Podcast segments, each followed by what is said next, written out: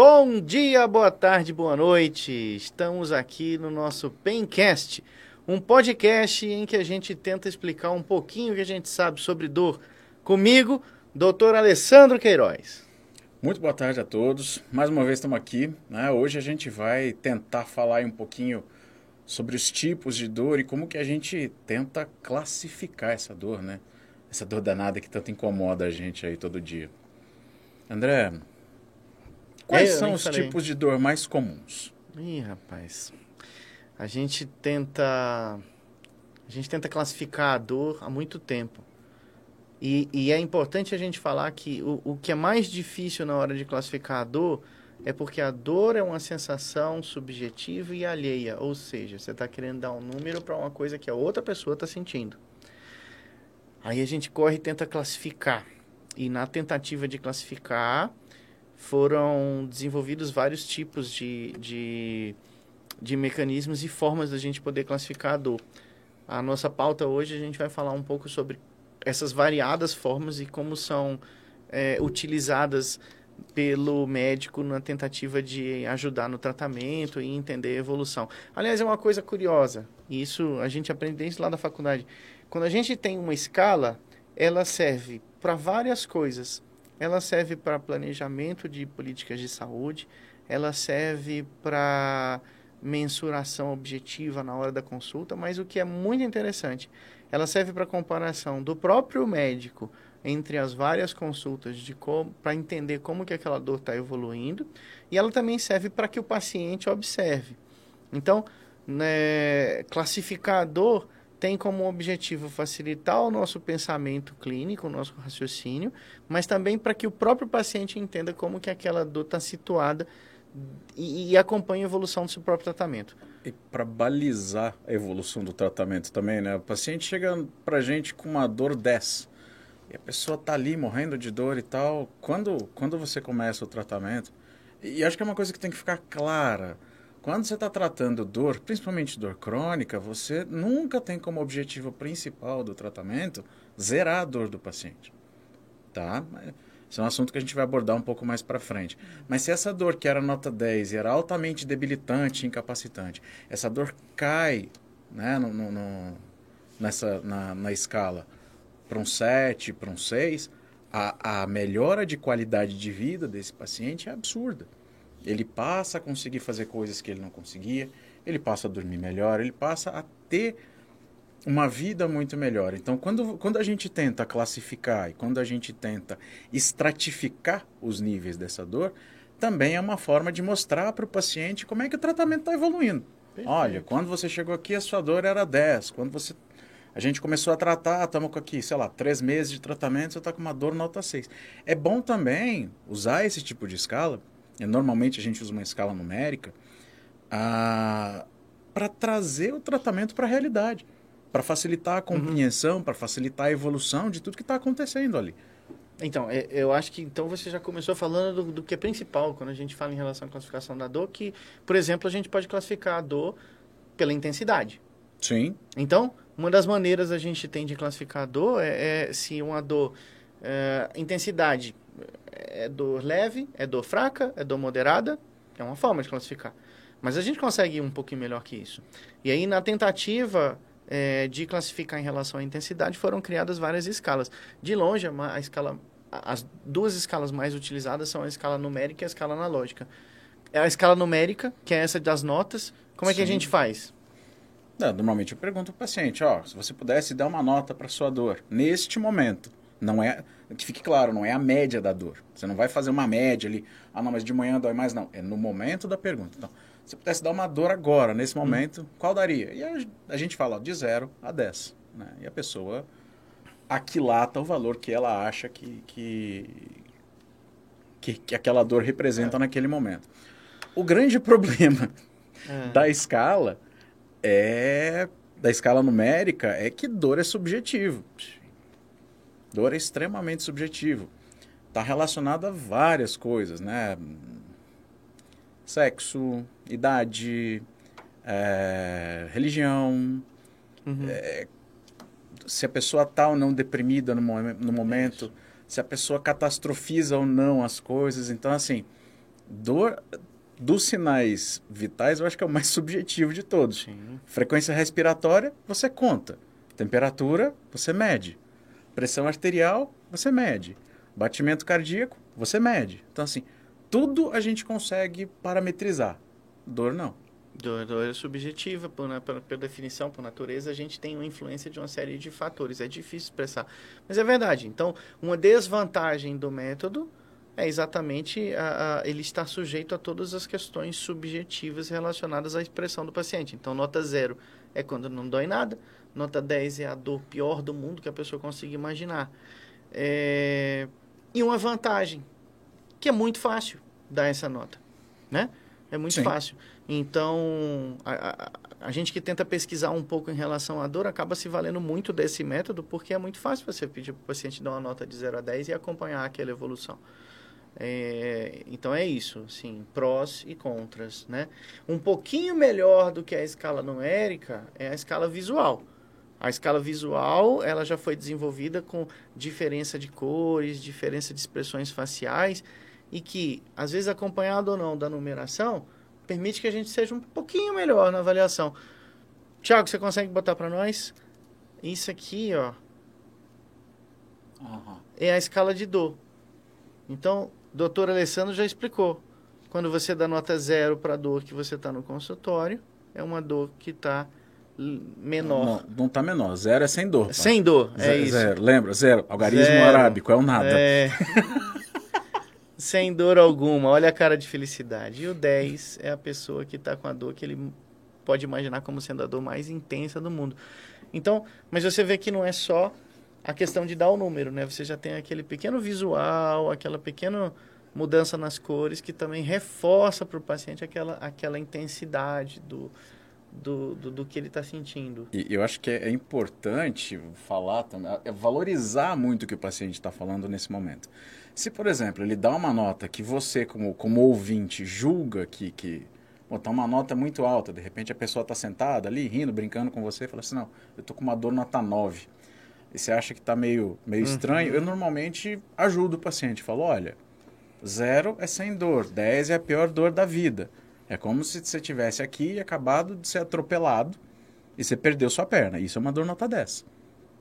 Aí muitas vezes a pessoa dá uma reclassificada na dor. Ele repensa a dor, né? Sim, Mas isso, é, isso tem a ver com a subjetividade da expressão e com algo que é muito humano, que é assim, a maior dor do mundo é aquela que eu tô sentindo. exato, exato. E, e, assim, a dor também está relacionada às suas experiências pessoais. Exato. Se você nunca quebrou um braço, uma perna, um dedo, Exato. Nunca foi atropelado e perdeu a pena, como é que você vai... pa- pa- de repente é, a sua escala de dor, o seu 10 de dor, ele, ele, ele tá ele tá um pouco diferente do nosso nota 10 de dor, que a gente acaba atendendo esse paciente politraumatizado, a gente acaba atendendo pessoas que têm lesão de nervo, então o nosso parâmetro é um pouco é, um pouco diferente por conta das nossas experiências pessoais, né? Mas eu acho que de vez em quando, quando quando quando o clínico assistente não está muito não está muito de acordo com a nota que o paciente dá, porque isso, isso vai acontecer, gente.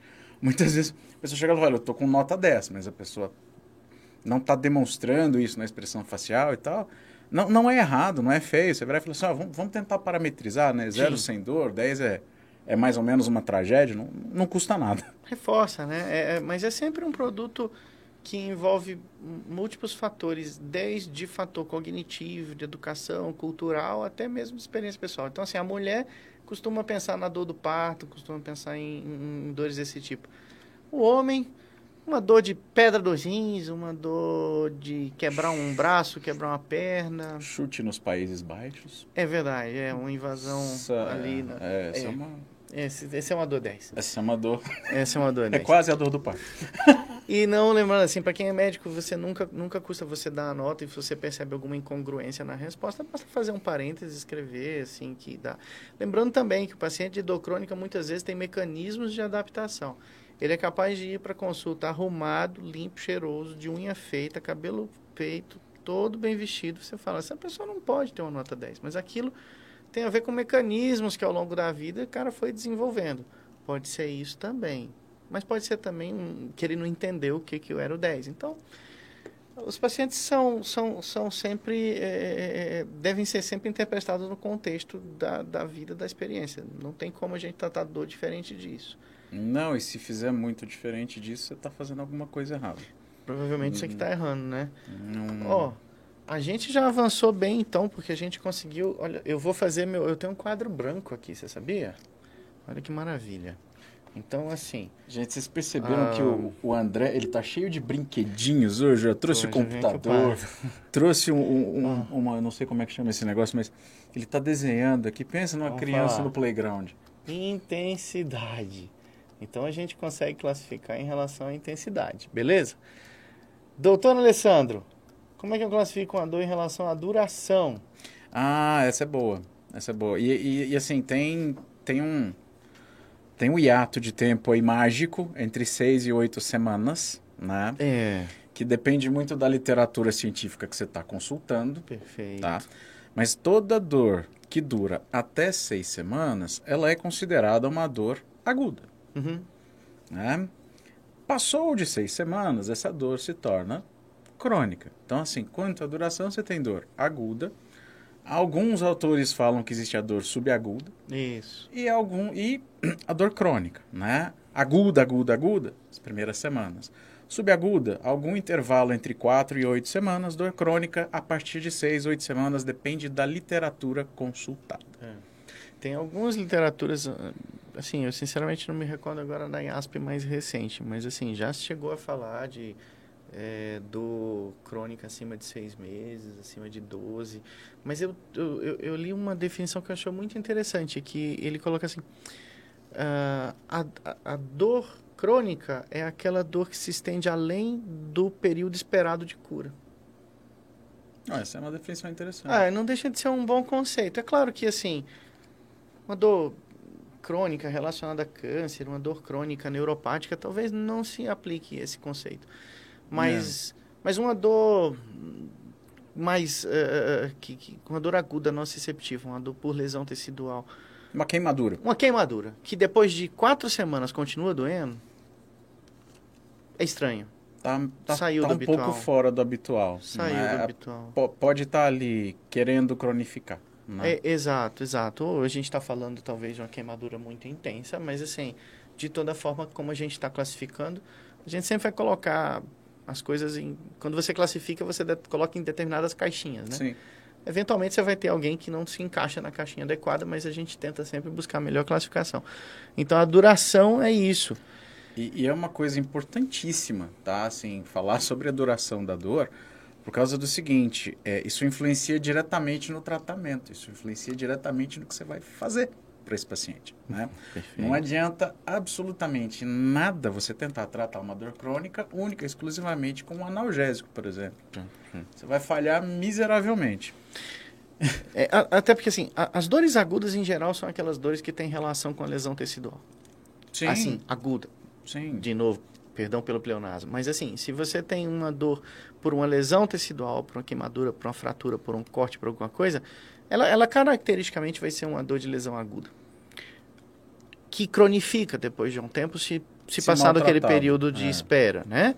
Ou uma lesão nervosa associada, etc, etc. Mas são, as, as dores agudas têm mais relação com a lesão tecidual.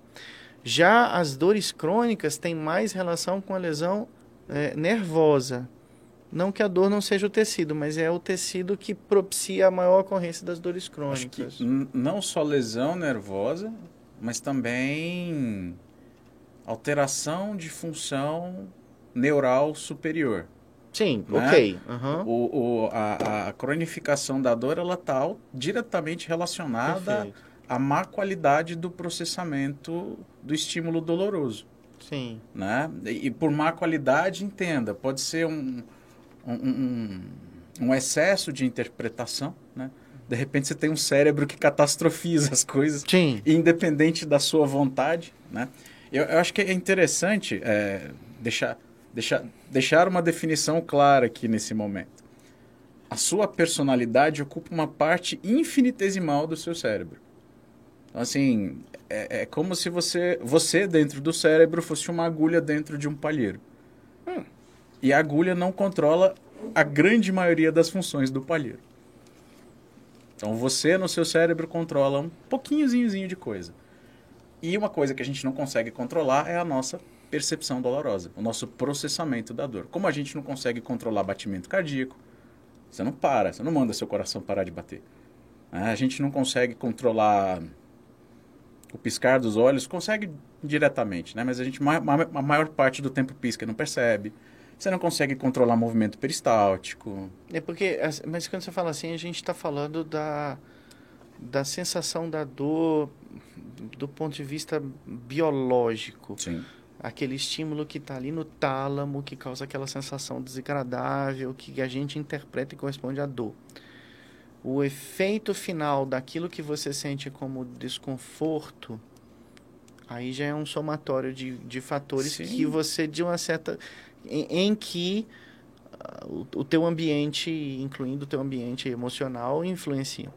Influencia, mas ele não controla. Isso. Ele não controla. Você não pode dar uma. Hoje eu não quero sentir dor, você não hum, consegue. Não. Você, é. não, você, você não. Você não a gente não tem esse, esse a nossa personalidade, a agulhinha, uhum. ela não consegue comandar o palheiro nesse aspecto. Certo. Talvez modular. Um pouquinho. Não, modular eu acho que sim. Eu acho que sim, é. sim. Mas hoje eu vou destruir o microfone. E temos um nocaute na mesa.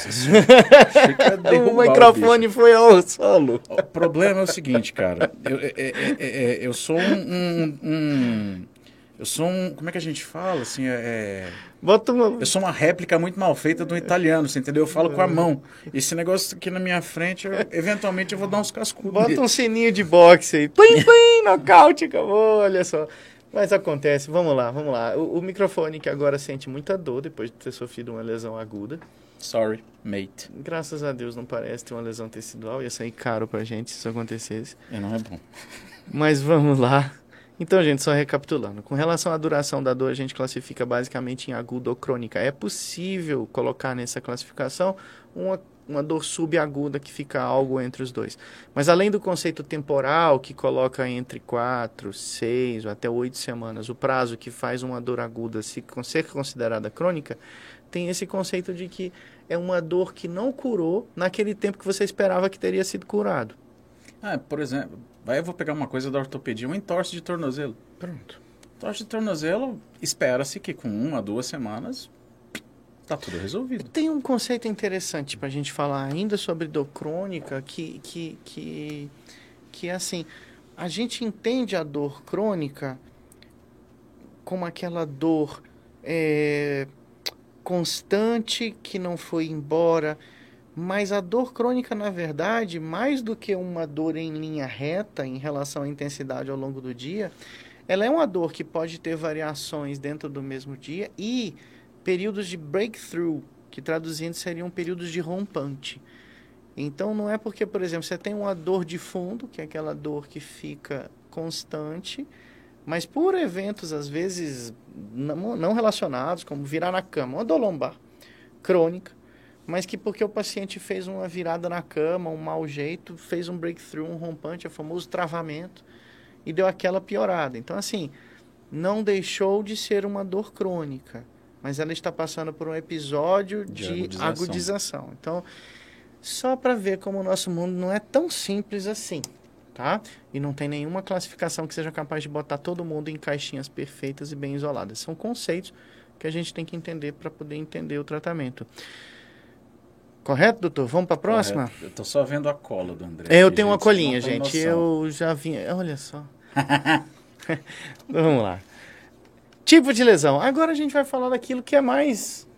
Todo médico gosta de falar sobre os tipos de lesão, tipo de dor, mas isso é, é, é, é essencial. É uma é, é, é para que a gente comece a pensar e, e, ter um raciocínio clínico bem elaborado. Então, a dor pode ser relacionada à intensidade, pode ser classificada quanto à duração, mas ela pode ser classificada também quanto ao tipo de lesão. Então, basicamente, vamos falar nociceptiva. Tô Alessandro, que nome feio é esse? Esse nome vem do latim, né? Nocere. Olha, uhum, né? verdade. É, tem, tem até aquela... Tá no, no juramento lá, né? Primum non nocere, quer dizer, primeiramente... Não você, causar... não, você não vai causar dano. Né? Então, dor nociceptiva ela é diretamente relacionada a algum tipo de lesão. É a que a gente chama de dor inflamatória, aquela dor que a gente tem quando a gente está andando tranquilamente pela casa e o nosso quinto dedo do pé encontra uma quina, desavisadamente. Entendeu?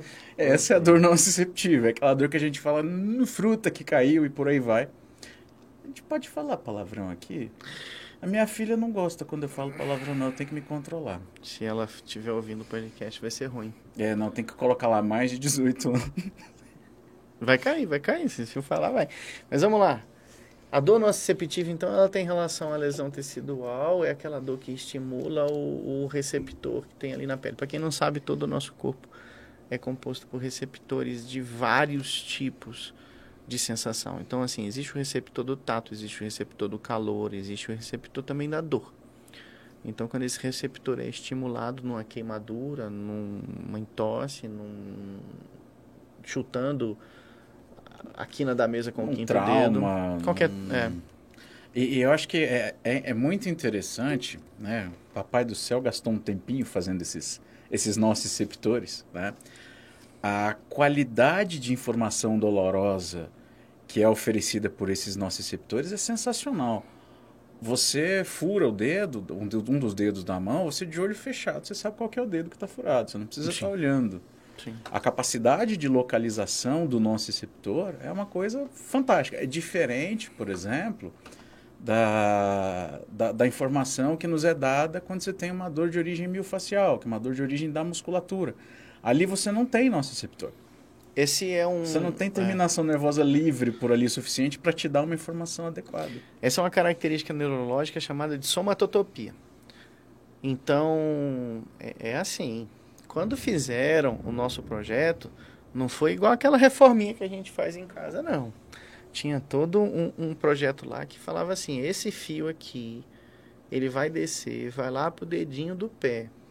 E lá no cérebro, aquela área consciente cortical que te faz entender o que é, ela tem um mapa do corpo. Então ele sabe que quando acende aquela luz aqui em cima, ela está relacionada, por exemplo, à região da coxa, e quando acende uma um pouco mais lateral, ela pode estar relacionada à região da mão, região do pé. Isso é fantástico de se ver. Ah, essa, essa somatotopia deu origem a uma das imagens mais legais que a gente tem na neuro, que é o homúnculo, de Penfield. De Penfield, eu lembro desse, desse sujeito aí das aulas de neuroanatomia. O homúnculo de Penfield. A gente pode trazer a foto dele depois aqui. Mas é isso que o doutor Alessandro falou. É como assim, existe uma central de controle no cérebro que sabe que quando acende a luz naquela posição, corresponde ao quinto dedinho do pé. E, e por isso a dor vem de lá. E outra coisa que é interessante ressaltar é que é uma terminação nervosa livre. Né? Uhum. É, é, o nosso receptor é uma terminação nervosa livre. Ele não é tão especializado, por exemplo, quanto um corpúsculo para frio. Né? É uma uhum. terminação nervosa livre e ela é capaz de passar essa informação com um nível de rapidez muito grande, mas que a gente pode enganar. Hum. Né? Toda vez que a gente se machuca, por exemplo, bati a mão aqui na mesa, o que, que, é a primeira coisa que a gente faz? A gente sacode a mão. Por que, que isso está acontecendo? Quando você está sacudindo a mão, a fibra que identifica este movimento ela é mais rápida que a fibra da terminação nervosa livre, por conta da mielinização da fibra. Né? O que, que é mielinização da fibra? Mielina é uma capinha que está ali no axônio do neurônio. Quanto mais, quanto mais mielina tem na fibra, mais rápida essa informação chega no cérebro da gente. Perfeito. Então, o que, que acontece? A fibra que está na terminação nervosa livre, ela tem um pouquinho menos de mielina do que a fibra que está identificando esse movimento aqui. Então, essa informação do movimento chega primeiro, você acaba sentindo menos dor. Então, assim, você engana um pouco o seu cérebro nesse momento para sentir menos dor. Mecanismo de inibição faz a gente pensar na teoria do porta, da comporta da dor e, e essas fibras, tipo A, B e C, é, a gente começa a falar um pouquinho e Se divaga. Estamos divagando. Estamos, fugindo divagando. do tema, mas eu gosto de fugir do tema. Tá bom, tá, tá bom. Mas vamos agora falar então do que é uma dor neuropática, doutor Alessandro. Dor neuropática. É o nosso segundo tipo de lesão. A gente já falou da dor nociceptiva, que tem a ver com esses receptores. E agora a gente tem a ver com a dor, a gente está falando da dor neuropática. Cara, dor neuropática, eu acho que a gente pode dizer que ela é o, o, o terror da, da, da- das dores de uma maneira geral, assim. Toda dor neuropática, por definição, é oriunda, ela, é sec- ela, ela, ela, ela surge dada algum tipo de lesão neural. Essa lesão pode ser por compressão, essa lesão pode ser uma lesão traumática, então você pode pegar uma faca e chablau, cortar seu nervo. Essa lesão pode ser tumoral, né? pode estar crescendo um tumor lá dentro do nervo. Pode ser metabólica. Uma metabólica, sim, você pode ter dor neuropática de origem metabólica. Haja visto. Ah, já visto diabetes, por exemplo, né? O diabético, tal, tal qual eu, por exemplo, né? Ah, Cenas dos próximos capítulos. é. Ah, mas o diabético, ele desenvolve doença neural, né? A- a- as alterações da glicemia vão fazendo lesões nos nervos do, do paciente diabético ao longo da vida. Mas vamos voltar a falar da lesão da, da dor neuropática, que senão eu, eu, eu me perco todinho aqui. Ah, essa dor, a característica principal da dor neuropática é a dor em queimação, ou ardência, ou dormência, né? Ah, e isso acontece por quê? Porque o nervo está irritado. A, a sensação da dor neuropática é a mesma de quando a gente desavisadamente dá uma cotovelada na parede ou em alguma quina. E você tem aquela sensação de choque que percorre o seu braço todo, né? Isso aí eu acho que, que ilustra bem a dor neuropática. A dor neuropática mais famosa que existe é a ciática né, que é uma compressão de algum segmento que compõe o nervo ciático, normalmente lá na coluna lombar. Perfeito. Dor neuropática, então, diz respeito a uma apatia, uma patologia, um problema que acontece no nervo. E a dor neuropática, enquanto a dor nociceptiva está relacionada à dor aguda, a dor neuropática é a dor rela- é, é caracteristicamente a dor relacionada à dor crônica. Não são a mesma coisa, mas você consegue fazer, É. você consegue fazer essa, essa associação. Normalmente a dor neuropática ela é mais crônica, mas não quer dizer que ela não possa ser Óbvio. aguda. Sim. Um exemplo clássico de dor neuropática aguda é a zoster. E essa cotovelada que você deu aí, por Sim, exemplo, é. uma Essa cotoveladinha que é... Você bate o cotovelo e sente E aquele choquinho no a na- mão. Você sacode a mão. E aquilo é o quê? Aquilo é dor neuropática, que dura segundos, né? Mas assim, pode ser classificado dessa forma. Você imagina quem tem dor neuropática crônica, que é tipo essa cotovelada o dia inteiro, Assim, em algum segmento do corpo. Você Uhum. imagina a tragédia Uhum. que é. os famosos entrapments. A gente pode falar bastante disso ainda. A gente tem muita coisa pra falar, né? Ainda bem. Ainda Enfim, Alessandro, agora vem um item controverso.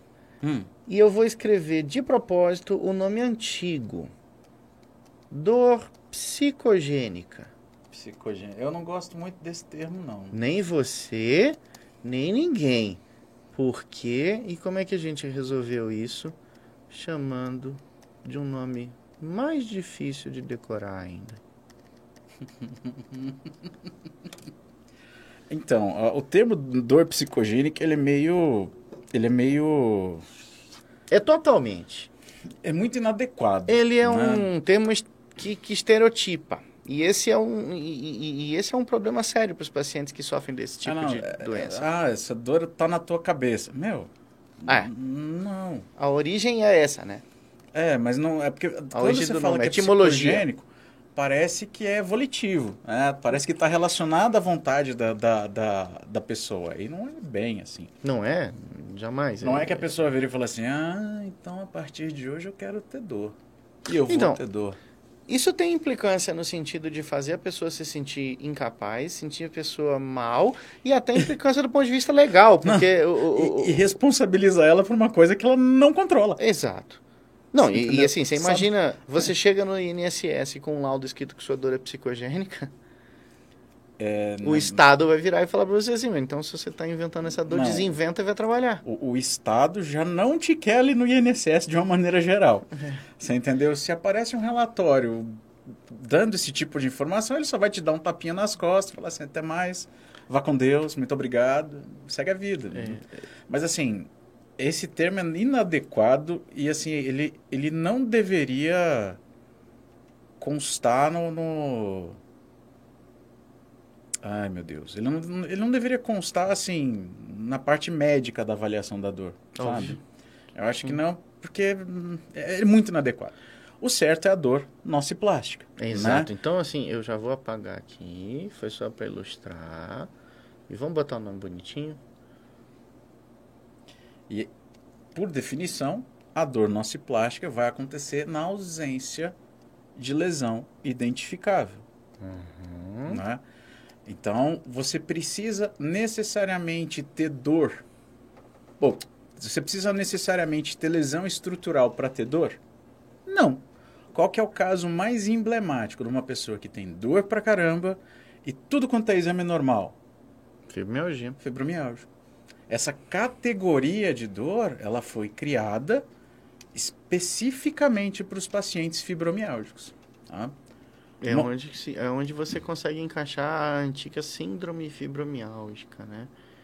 Que não tem uma lesão de tecido identificável, mas há uma série de alterações funcionais que a gente Sim. consegue encontrar, né? Assim, Assim, é, A gente acha essas alterações funcionais no cérebro, é, mas ela não é psicogênica, meu povo. O psicogênico está relacionado à psique, tá? Que está relacionado ao comportamento do indivíduo. Não é bem assim. A pessoa não escolhe ser fibromialgia. Ela não acorda e fala assim: opa, a partir de hoje eu sou fibromialgia. Não, isso não acontece. Não é igual torcer para um time de futebol, né? A- a- pelo contrário, ela tem, essa pessoa tem alterações de comportamento cerebral que fazem com que situações que normalmente não gerariam dor passem a ser geradoras de dor, né? E pô, isso para a pessoa belo de um, É, de um é, problema, É, né? a fibromialgia é um problema real, é uma doença de alta prevalência. Ela, ela já chegou a ser discutida até, assim, se de fato existe ou não. Mas a gente tem que pensar que, assim, o fibromiálgico, ele, no mínimo, tem uma, uma alteração importante no sistema modulatório da dor. Tem, tem exame de ressonância é? funcional que mostra isso super bem. É. E, gente, não adianta ir pro consultório e pedir ressonância funcional. O exame é caríssimo, só faz em faculdade. É, É um outro lugar do planeta que faz. Então não adianta você ir pro consultório e falar assim, doutor, eu quero fazer uma ressonância funcional. A gente não consegue pedir isso para convênio. Você tem que se inscrever nos programas de pesquisa das faculdades. E dá muita sorte do cara de selecionar, e a grande maioria desses programas de pesquisa não acontece no Brasil. Portanto, é. não é tão É. fácil, não é tão simples quanto. Então, é, eu tenho alguma experiência com neurocirurgia, com ressonância funcional que a gente faz aqui. Em Brasília tem pelo menos três lugares que a gente consegue fazer, mas não tem, não tem valor clínico. Você chegar com uma ressonância funcional, falar assim, olha, é, não, não, não vai, aquilo não vai te levar a lugar nenhum. Entendeu? E assim, a ressonância funcional, pois a gente pode falar sobre ressonância funcional. Ela, ela é uma ela é uma extrapolação de um conjunto de dados que você obtém a partir de uma ressonância e que e- é uma viagem. Eu acho que eu vou resumir pelo termo científico. O termo científico, assim, é uma viagem. Assim, ele é muito legal, ele é muito útil, é muito interessante ver fazer, é ajuda muito, assim. Às vezes pacientes com pacientes com comprometimento de vias é, é, motoras, por exemplo, é, o, o resultado é muito fácil de interpretar, porque acende ou não acende, é mais fácil de ver. Mas no na dor crônica, por exemplo, acende mais. Isso, pronto, Ah, é mais ou menos isso. Talvez a gente possa resumir assim: você faz uma ressonância em que o cérebro consegue perceber quais as áreas que estão sendo mais irrigadas e você atribui a maior irrigação ou não o fato daquela região estar sendo mais eh, funcionante ou não. E você faz um mapa de cor. Então, no mapa de cor, você tem, por exemplo, quem tiver mais para o vermelho é uma área que está mais funcionando, está recebendo mais sangue. Quem tiver menos, quem tiver mais para azul é uma área menos funcionante. Eu lembro uma termografia, só que do cérebro. Mas a, mas a escala de cor é a mesma, né? É. A escala de cor é a mesma. Só que o que é interessante é que, como são várias ressonâncias obtidas em, em tempos curtos, no mesmo corte, você consegue ter uma resolução espacial daqui, temporal, perdão. Você tem uma resolução temporal daquilo. Então, você identifica, por exemplo, que quando o paciente está sentindo um determinado estímulo doloroso, tais regiões acendem mais do que quando ele não está sentindo, entendeu? É, é, é bastante curioso, mas a gente está divagando de novo. É, é, é um exame que, em termos clínicos, não tem valor, mas é muito curioso. Muitos trabalhos na área da neurociência, na psicologia uh, e, e, na pesquisa de dor são baseados em estudos bastante interessantes de ressonância, é. de, ressonância magnética funcional. É o pouco que eu posso contribuir sobre esse assunto. Uh, então é isso. Agora, tem um, uma coisa muito importante de dizer sobre esses tipos de dores. E assim, você pode ter mais de uma, né? Ao mesmo tempo, na mesma pessoa. Né? Exato. Né? E aí a gente chama de dor mista. Misturou. Você pode ter neuropática, nociceptiva. Você pode ter nociplástica, nociceptiva. E você pode ter tudo.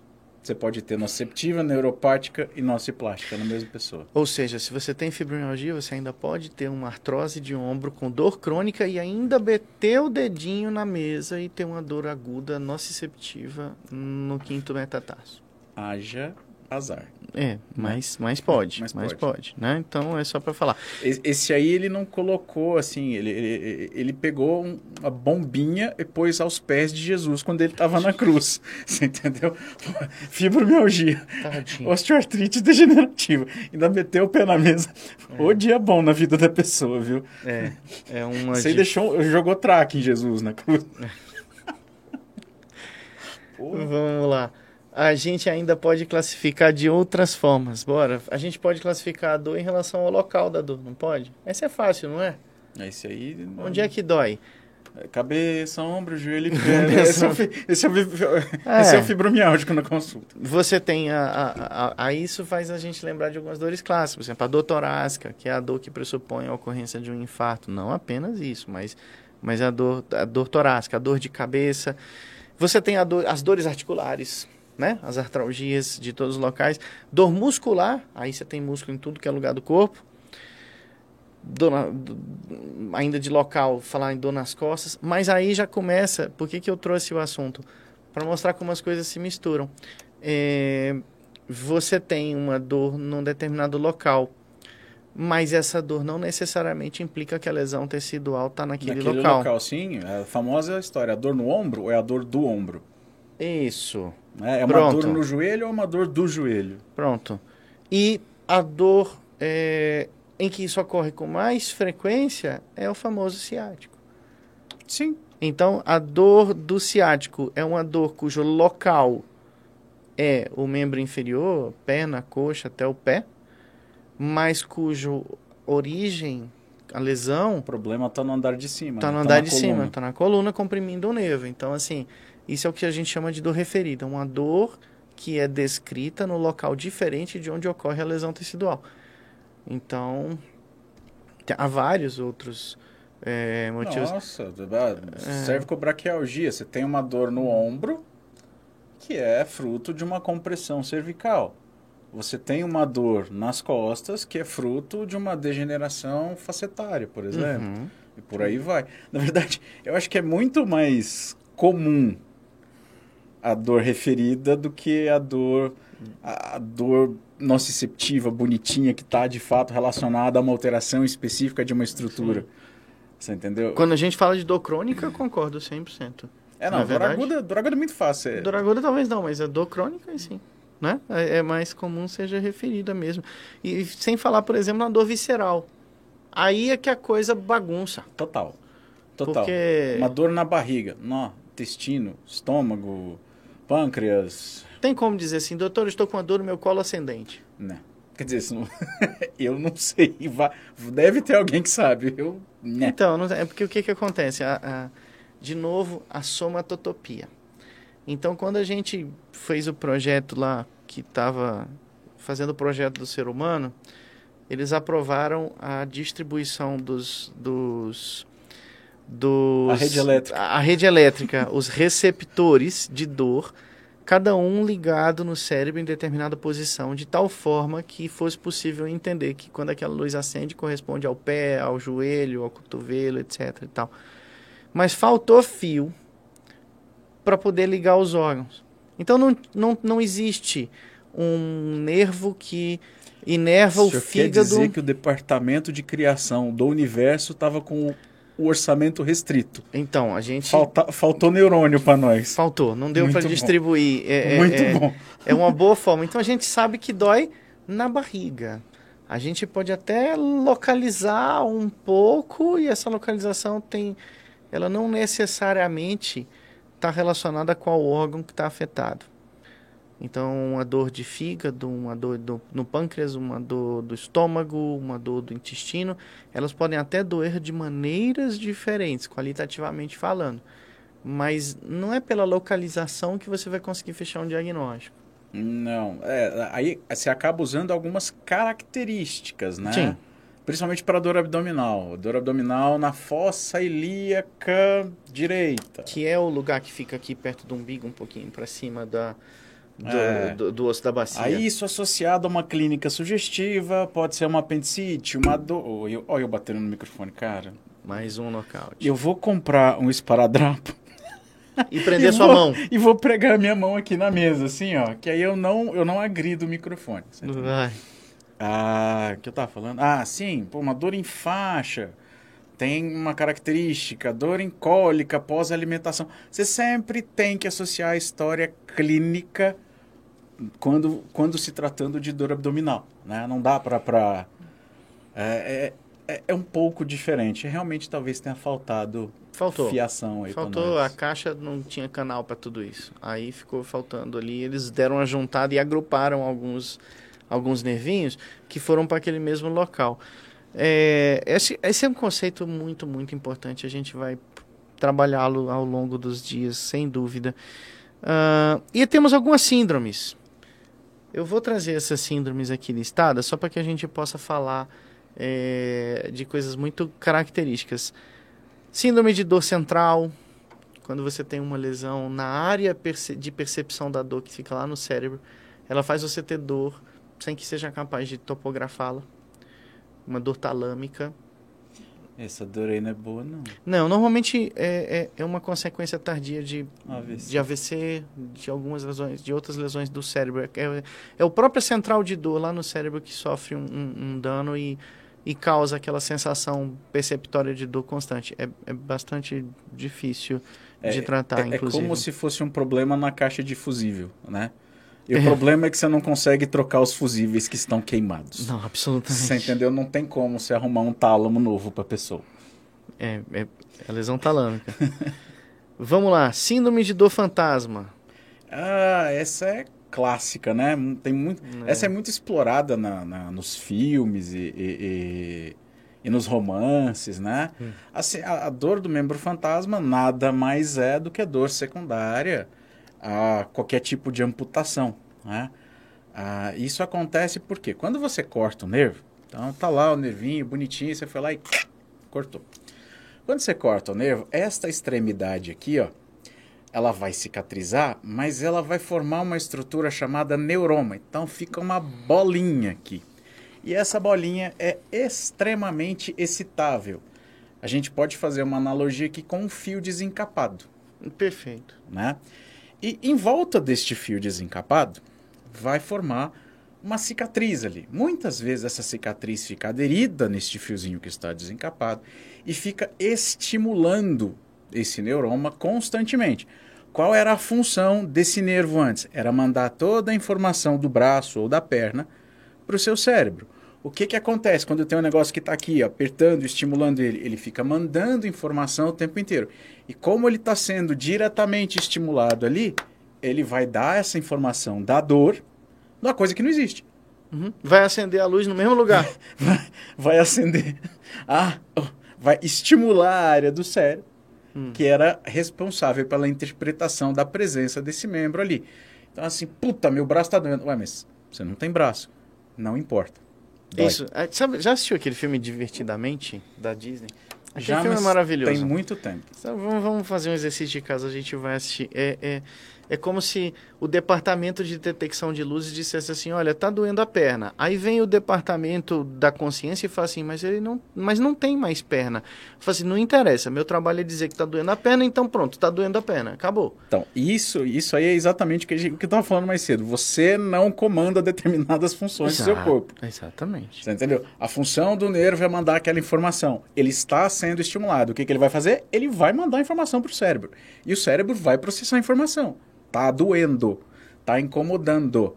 E quanto mais estímulo vai para aquela região do cérebro, e aí o comportamento cerebral é perverso, mais ele facilita a chegada do estímulo. Ah, lembra aquela história do gramado que a gente falou? Exatamente, exatamente ah. a brincadeira do gramado. Então, assim, se você tem uma dor de uma, de, de, de uma intensidade alta e você mantém essa dor enquanto estímulo na tua vida, o seu cérebro vai te fuder de verde e amarelo. Eita, pronto. É isso aí. É, é.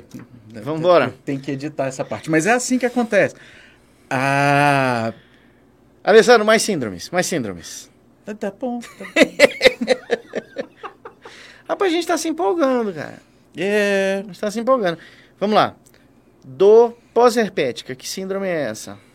Ah, essa... essa merece os adjetivos que você pôs agora. É, é, é, isso, essa aí é, é, mega limitante, né? Neuralgia pós-herpética. O herpes vírus, ele vive no nosso sistema nervoso. Então tem muita gente aí solta no mundo que tem inquilinos indesejados e que nem sabe que tem muitas vezes, né? A grande maioria das pessoas já teve contato com, com o vírus da herpes e ele mora no nosso sistema nervoso e ele resolve atrapalhar a gente em momentos aí de supressão imune, né? A Sim, gente pode, a gente pode que podem isso. acontecer em diversos momentos e, e, e, mais costumeiramente com a propriedade. Isso. E o que, que acontece? O vírus do, do, da, do herpes, ele vai irritar as terminações nervosas livres. E irrita bastante. Né? Isso, para usar um adjetivo comportado. Para você, vocês terem uma ideia, tem paciente que não aguenta usar roupa quando quando tá, quando tá com, a, com, a, com as vesículas do herpes. E mesmo depois de cicatrizado, a pessoa continua com dor. É um bom exemplo de uma dor aguda que se transforma em crônica. E na ausência de lesão identificável. Na ausência de lesão, porque já sumiram as vesículas, e a pessoa tudo e fica continua dor. com dor. É.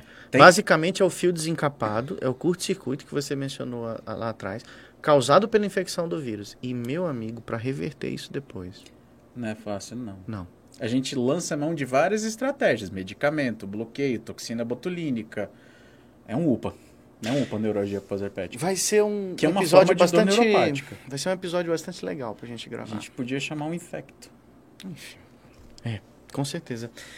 Ó, dor complexa regional. Já que a gente tá falando de coisas difíceis, essa aí pro ortopedista é o terror. Assim, é tudo que o ortopedista não quer um paciente com dor complexa regional. É. A síndrome de dor complexa regional, ou síndrome dolorosa regional complexa, ou distrofia simpático reflexo, ou causalgia. Tem algo neurodistrofia. Algo neurodistrofia. Tem uma sinonímia sem fim. É tudo o mesmo problema. Hum. O que, que acontece de uma maneira mais simplificada? Você tem uma lesão inicial, pode ser uma fratura, pode ser uma cirurgia, lesão inicial, pode ser uma contusão. Eu já tive paciente que fez distrofia por contusão besta. Bateu a mão na porta, assim, tuf. Meu Deus. É. Enfim. Aquilo desencadeia um curto-circuito. Desencadeia uma reação inflamatória, que é uma dor nociceptiva, e que por algum motivo que a gente desconhece, começa a cursar com uma hiperestimulação simpática, né? E cronificação dessa dor. Por que, que isso acontece? Ninguém sabe. Hiperestimulação do sistema nervoso simpático. Explica aí, papai. É porque, assim, você fala hiperestimulação simpática, eu já é, pensei... Tem, um, tem, de repente, uma simpatia, né? É uma simpatia, ou alguém sorrindo. Não. Né? Na verdade, o sistema nervoso autônomo é uma parte do nosso sistema nervoso que controla funções... É, é mais uma parte do sistema nervoso que você não controla. Mais uma parte, exato. Controlada por sabe Deus quem, mas... É, que controla é, funções viscerais, como frequência cardíaca, como peristalse, quer dizer, movimentos intestinais é, contrair ou, ou, ou, dilatar os vasos sanguíneos.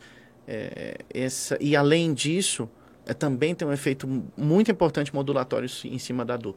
Sim. Então, à medida em que você tem a desregulação do sistema nervoso autônomo com a hiperatividade simpática, aquilo que deveria ser uma dor que se resolvia em pouco tempo, usando remédios de uso corriqueiro habitual, anti-inflamatório analgésico, começa a não responder, começa a se intensificar, começa a ter fenômenos é, é distróficos. Vasomotores, né? É, exato, vasomotores, levando a alterações de pele, unha. Puxa, a- a- o membro fica todo inchado, a coloração muda, fica frio, fica extremamente doloroso, é extremamente desconfortável conviver com esse tipo de dor aí, com síndrome de dor, síndrome dolorosa regional complexa.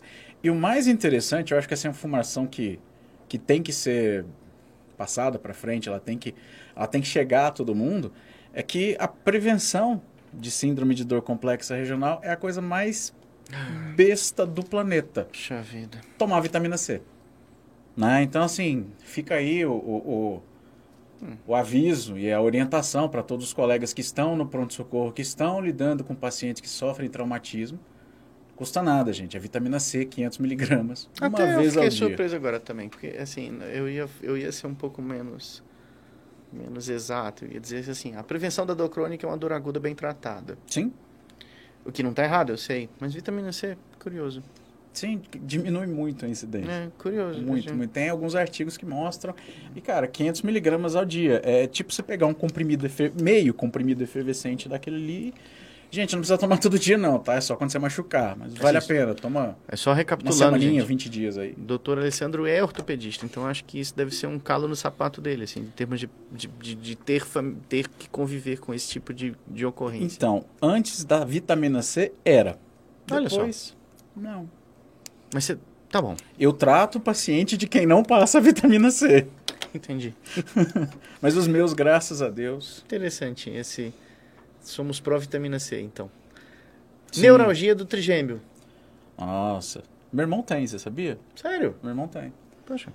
Trigêmeo, como. Seu irmão acaba de ser o primeiro paciente escancarado aqui no nosso programa. Que... Ah, é verdade. Adriano, foi mal. Aí agora ele deu o nome. aqui. Então, assim. tudo bem. Ainda bem que é meu irmão, né? É, Tudo bem. Sorry, sorry. vai, vamos lá. Neuralgia do trigêmeo. Pô, saiu numa naturalidade, assim, porque parece que a gente tá conversando, né? Então. Ah, meu irmão tem.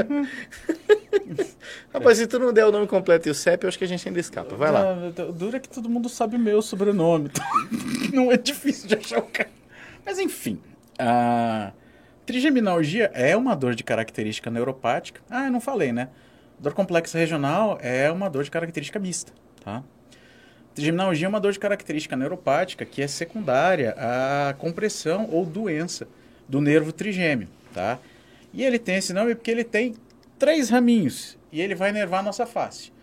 É o raminho V1, V2 e V3. Um vai para a testa, um vai para a bochecha e o outro vai para a parte de baixo da boca aqui, ó. Do meu irmão é V3. V3, curioso. V3 normalmente tá junto com V2. Nocaute! Tá vendo? Você fica falando de mim? Vai lá. É, a, dor, a gente já falou tanto das dores, assim, a neurologia trigeminal é a inflamação do nervo trigêmeo, como é, um, é, é o maior nervo que a gente tem no crânio e, e, e ele tem esses três componentes. o Você tratamento, fala- você fala maior de área de inervação ou maior de calibre? Essa, essa as duas coisas, Que legal. as duas coisas, é, as duas coisas. De, de origem craniana, sim, é, é, eu tô aqui pensando, é, não sei, assim, o nervo vago, como ele inerva a, a Longo. parte visceral dele também, né? Então talvez eu possa estar enganado, mas em termos de tamanho, sem dúvida. Tá. Interessante. Interessante também. Alessandro, cara, a gente falou pra caramba Sim. e a gente ainda tem sempre alguma coisinha pra poder falar, mas eu acho que que foi uma cobertura bastante ampla, Tá, foi legal, hein? não é verdade? Foi. Gente, é, não foi nocaute, eu só dei um jab aqui, mas escapou. Agora, educadamente, eu vou chegar o microfone um pouquinho para lá. A gente tá aprendendo a fazer esse negócio de podcast. Acho que uma Porque- das coisas que a gente queria fazer. Hoje, a gente, hoje eu vou mostrar aqui, ó, que não é só das outras pessoas que eu acabo cuidando. Cara, eu vou te ajudar aí. Eu peraí. tenho que cuidar de mim, não precisa não. Não, eu vou porque eu ele é meu amigo. Eu consigo, eu consigo dirigir, não vou saber. Não empurra. Ó, esse danadinho aqui, isso aqui, gente, é um sensor. Cadê? Aí. Aí. Isso aqui é um sensor para medir a minha glicemia, porque eu sou, como vocês já sabem, diabético. Há quem diga que eu sou diabólico, mas é mentira, é tudo intriga da oposição. Ele vai pregar sem limpar esse negócio desse braço. Não vou limpar não. Aí vai ficar uma craca. Não vai ficar uma craca. É qualquer coisa a gente toma antibiótico. Gente, esse sensor ele é para ficar duas semanas, entendeu? É, por isso então a gente tem que limpar tem que direitinho. limpar. Porque tá? diabético também, assim, quando está descompensado, que não é meu caso, não cicatriza as coisas direito. Tá bom. Pronto, agora tá limpo. Aí, ó, você pega esse aqui, não tô fazendo propaganda não, eu uso mesmo. E coloca aqui, ó, na pele. Pronto. Tá instalado o bichinho, ó. A gente consegue ver a glicemia da gente de uma maneira muito menos invasiva do que ficar furando o dedo o tempo todo. Então, assim, não é só de- dos pacientes que a gente cuida, né? A gente tem que cuidar da gente mesmo É. também. Atenção, e olha aí. Aí, ó, também, ó, também. Vocês acham que é fácil? É, não, é a vida, né? Vamos ser saudáveis. É isso aí. É a Vamos, vida com vamos menos dor. com menos dor, mais saúde. Não, não vamos fazer neuropatia diabética, pelo amor de Deus. Gente, eu acho que por hoje é tudo. Muito obrigado para quem nos acompanhou até o final. Esperamos vocês no próximo episódio do nosso Pencast. Alessandro, Gente, muitíssimo obrigado pela paciência de vocês conosco, tá? E é isso aí. Até a próxima. Valeu. tchau.